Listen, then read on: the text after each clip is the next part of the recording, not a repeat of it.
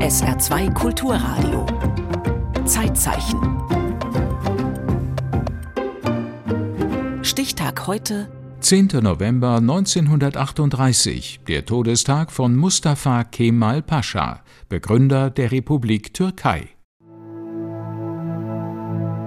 Um 9.05 Uhr werden im Dolmabahce-Palast in Istanbul die Uhren angehalten. Mustafa Kemal Atatürk ist tot. Gestorben mit 57 Jahren an den Folgen einer Leberzirrhose. Schon zu seiner Lebenszeit entsteht ein Personenkult um ihn herum, der auch in der Folge weitergeführt wird, die folgenden Jahrzehnte bis eigentlich zum Beginn des 21. Jahrhunderts. Professor Maurus Reinkowski ist Islamwissenschaftler an der Universität Basel. Insofern ist er tatsächlich ein Übervater geblieben in der Türkei. Alle kennen ihn in der Lehre, an den Schulen, auch an Universitäten wird sein Leben, seine Werte, seine Inhalte vermittelt. Atatürks Lebensleistung hat sich tief ins kollektive Gedächtnis aller Türkinnen und Türken eingebrannt. Denn 1919-20 hat er das Land vor dem Untergang bewahrt. Damals gehört das Osmanische Reich zu den Verlierermächten des Ersten Weltkriegs und die Sieger planen im Vertrag von Sèvres die komplette Aufteilung des einstigen Riesenreiches. Für Großbritannien, Palästina, Jordanien, Mesopotamien. Für Frankreich, Syrien, Libanon und Südostanatolien. Für Italien die Südküste. Für Griechenland, Thrakien und Ägäisküste. Außerdem ein unabhängiges Armenien im Nordosten und Autonomie der Kurden im Südosten. Ein Riesenreich in Auflösung.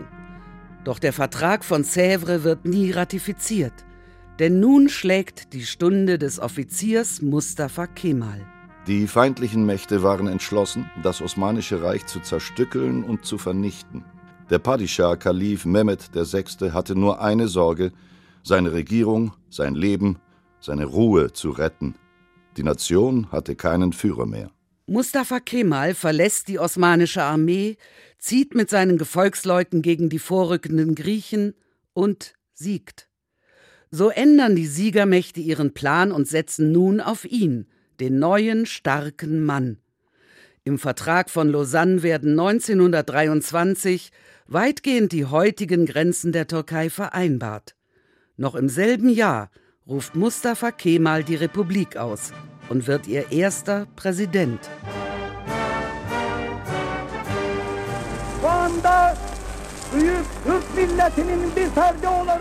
Wir wollen unser Land auf den Stand der entwickelten und der Wohlstandsländer bringen. Dabei müssen wir die fortschrittlichen Auffassungen des 20. Jahrhunderts zugrunde legen und nicht die lähmenden der vergangenen Jahrhunderte. Für den Kemalismus bleibt der Westen der Leitstern. Es soll ein eigenständiger, starker Staat entstehen, der sich vom Westen politisch gesehen abgrenzt, aber kulturell und identitär sich zugleich ganz eindeutig als Teil des Westens sieht.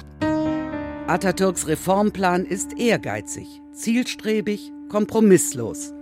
So wie er schon Jahre vorher in sein Tagebuch träumt. Sollte ich eines Tages großen Einfluss oder Macht besitzen, halte ich es für das Beste, unsere Gesellschaft schlagartig und in kürzester Zeit zu verändern. In nur 15 Jahren stellt Atatürk Staat und Gesellschaft radikal auf den Kopf. Er wollte auf jeden Fall einen kompletten Umbruch von der Vergangenheit, von dem Osmanischen Reich etablieren. Gülşen ist Islamwissenschaftlerin an der Universität Bonn. Atatürk wollte aus einem multiethnischen und multireligiösen Reich einen Nationalstaat erschaffen. Ämter, Institutionen und Verwaltungsstrukturen der Sultanszeit werden aufgelöst. Das Osmanische Reich war natürlich durch Sultanat und Kalifat islamisch legitimiert. Doch 1922 geht der letzte Sultan der Osmanen ins Exil. Und zwei Jahre später, 1924, schafft Atatürk auch das Kalifat ab. Seitdem hat die gesamte sunnitisch-islamische Welt kein religiöses Oberhaupt mehr. Das Kalifat ist ein Märchen der Vergangenheit, das in unserer Zeit keinen Platz mehr hat. Tief greifen die Reformen in die Gesellschaft ein. Das religiöse Rechtssystem wird abgeschafft und durch Schweizer Zivilrecht ersetzt. Frauen erhalten das Wahlrecht. Die religiösen Schulen werden geschlossen, das Bildungswesen dem Staat unterstellt und das lateinische Alphabet ersetzt die bisher gebräuchliche arabische Schrift. Die Reformen, der Kemalismus, sind nie eine geschlossene Ideologie gewesen, sagt Maurus Reinkowski, sondern mehr eine Art Habitus. Der Kemalismus hat niemals versucht, Formen der Massenmobilisierung zu entwickeln, wie wir das aus dem Faschismus kennen oder aus dem Bolschewismus. Ich glaube, das ist eine tiefe Schwäche des Kemalismus gewesen, eine gewisse Ferne immer des Kemalismus zur eigenen Bevölkerung. Rund 13 Millionen Menschen leben damals in der neu gegründeten Türkei aber nur rund 20 Prozent davon in den Städten. Vor allem dort findet Atatürk seine Unterstützer. Man muss sagen, dass der Kemalismus eigentlich durch die gesamte türkische Republikzeit hinweg ein Projekt der Eliten gewesen ist, also der Eliten in der Justiz etwa, in der hohen Administration, in den Medien, Universitäten und des Militärs. 1923 sind fast 80 Prozent der Männer und vor allem Frauen Analphabeten. Kaum Widerstand löst daher die Einführung der lateinischen Schrift aus. Großen Widerstand gab es aber gegen die Maßnahmen, die den Bereich der Religion betrafen. 1925 werden die Derwischorden und alle islamischen Sufi-Bruderschaften verboten die besonders auf dem Land wichtige soziale Netzwerke bilden. Ein sehr tiefer Eingriff in, man könnte sagen, die Volksreligiosität, in das soziale Zusammenleben der Menschen auf dem Lande, aber auch in den Städten. Und im gleichen Jahr wurde auch ein sogenanntes Hutgebot erlassen, mit dem alle früheren Kopfbedeckungen, die oft eine religiöse Konnotation hatten, verboten worden waren. Es wurde als Pflicht erlassen, dass alle Männer einen europäischen Hut tragen müssen. Die Kopfbedeckung muslimischer Frauen hingegen wird nie in Frage gestellt.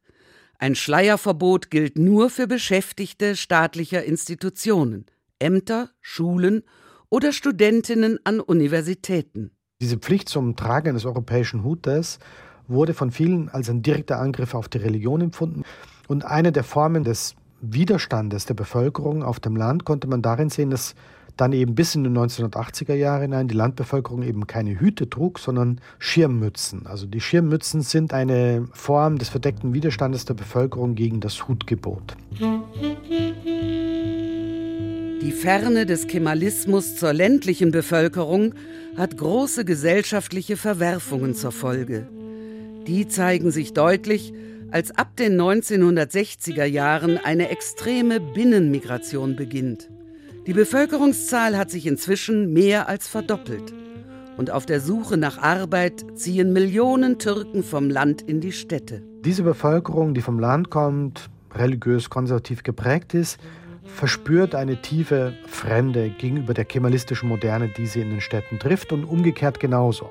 In dieser nie bewältigten Fremdheit sieht Maurus Reinkowski einen der Gründe für den seit 20 Jahren ungebrochenen Erfolg des heutigen Präsidenten Erdogan. Diese Kluft besteht im Grunde bis heute eigentlich. Die Wahlerfolge der AKP beruhen eben darauf, dass sie immer wieder auf diese Kluft sich berufen konnte und diese Kluft ausnützend eben auch ihre Wahlerfolge einfahren konnte. Eine weitere Schwäche sehe ich darin, dass der Kemalismus eigentlich für sich eine Art von Lebenslüge aufgebaut hat. Denn zu den von Atatürk eingeführten Grundprinzipien des neuen Staates gehört auch das Prinzip des Laizismus. Und wir denken unwillkürlich an das französische Modell, die strikte Trennung von Staat und Religion. Aber das ist ja in der Türkei niemals der Fall gewesen. In der Türkei sehen wir eigentlich eine Kontrolle der Religion durch den Staat. Also am selben Tag, als das Kalifat 1924 abgeschafft wurde, wurde auch eine Religionsbehörde eingerichtet, die sogenannte Dianet. Die für den Staat alle religiösen Belange beaufsichtigt, kontrolliert, auch durchsetzt. Dianet ist das achte Wunder der Welt, wo ein laizistischer Staat eine religiöse Organisation unter seine Leitung und Führung nimmt. Kritisiert 1992 der islamische Rechtsgelehrte Professor Hayreddin Karaman das Amt, das direkt dem türkischen Staatspräsidenten untersteht. Mit jedem Regierungswechsel ist das Ministerium einem Erdbeben siebten Grades auf der Richterskala ausgesetzt. Dieser Konflikt zeigt sich auch bei den Auslandsvereinen des Dianet, die in Deutschland unter dem Namen DITIB firmieren und es trotz gelegentlicher Bemühungen nicht schaffen, sich von der politischen Hoheit Ankaras zu lösen. Ein weiteres Grundprinzip des Kemalismus ist Atatürks Idee vom Nationalstaat. Die zahlreichen ethnischen Minderheiten in der Türkei, Lasen, Tscherkessen, Armenier, Griechen, vor allem Kurden, werden nach seiner Vorstellung zu Türken mit einer Art folkloristischen Herkunft. Den Erfolg verdanken wir dem türkischen Volk und der türkischen Armee. Ich schätze unseren nationalen Charakter sehr hoch ein. Das türkische Volk ist fleißig, das türkische Volk ist klug. Welch ein Glück, ein Türke zu sein. Wie eine Beschwörung ist der Satz in weißen Lettern quer über die schönsten Landschaften der Türkei gemalt. In seinem Roman Das neue Leben schreibt Literaturnobelpreisträger Orhan Pamuk mit beißender Ironie in der Oberschule sahen wir die Spieluhr, die auf einen Schlag das ganze Problem von Verwestlichung versus Islam aus dem Weg räumt. Anstelle des Vogels erschien aus der altbekannten Kuckucksuhr zu den Gebetszeiten ein winziger Imam und rief dreimal Allah ist groß. Zu jeder vollen Stunde aber erschien ein Spielzeugherrchen, glatt rasiert und mit Krawatte und rief Welch ein Glück, Türke zu sein, Türke zu sein, Türke zu sein. Die ganze Vorgehensweise zielt auf eine Homogenisierung der Gesellschaft ab. Nochmal die Islamwissenschaftlerin Gül Shen. Eine ethnische Homogenisierung und eine religiöse Homogenisierung, was nicht in der Realität existiert. Und das ist das Hauptproblem bis heute. Auf der einen Seite ist sein Erbe konserviert worden, auf der anderen Seite ist natürlich auch die Zeit weitergegangen, über ihn hinweggegangen. Für den Islamwissenschaftler Maurus Reinkowski hat die Türkei längst das post-post-kemalistische Zeitalter erreicht. Eifrig sägt Recep Tayyip Erdogan an Atatürks Erbe. Çok Atatürkçüler çıktı. Es sind sehr viele atatürkische Kemalisten dahergekommen.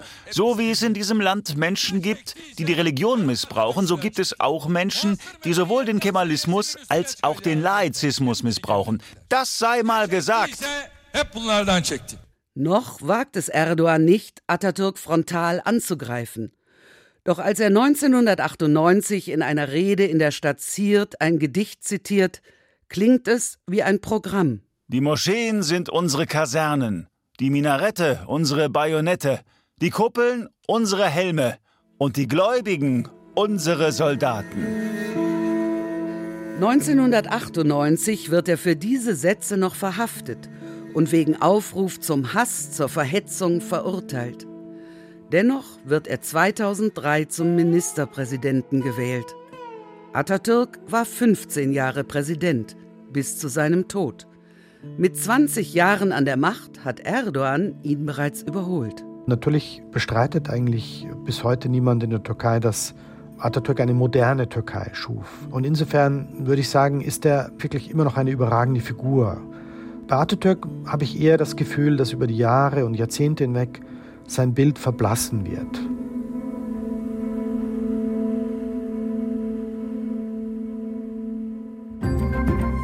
Im Zeitzeichen erinnerte Marfa Heimbach an Mustafa Kemal Pascha, Begründer der Republik Türkei, der am 10. November 1938 gestorben ist. Zeitzeichen am Montag über Laura Bassi, die erste Universitätsprofessorin Europas.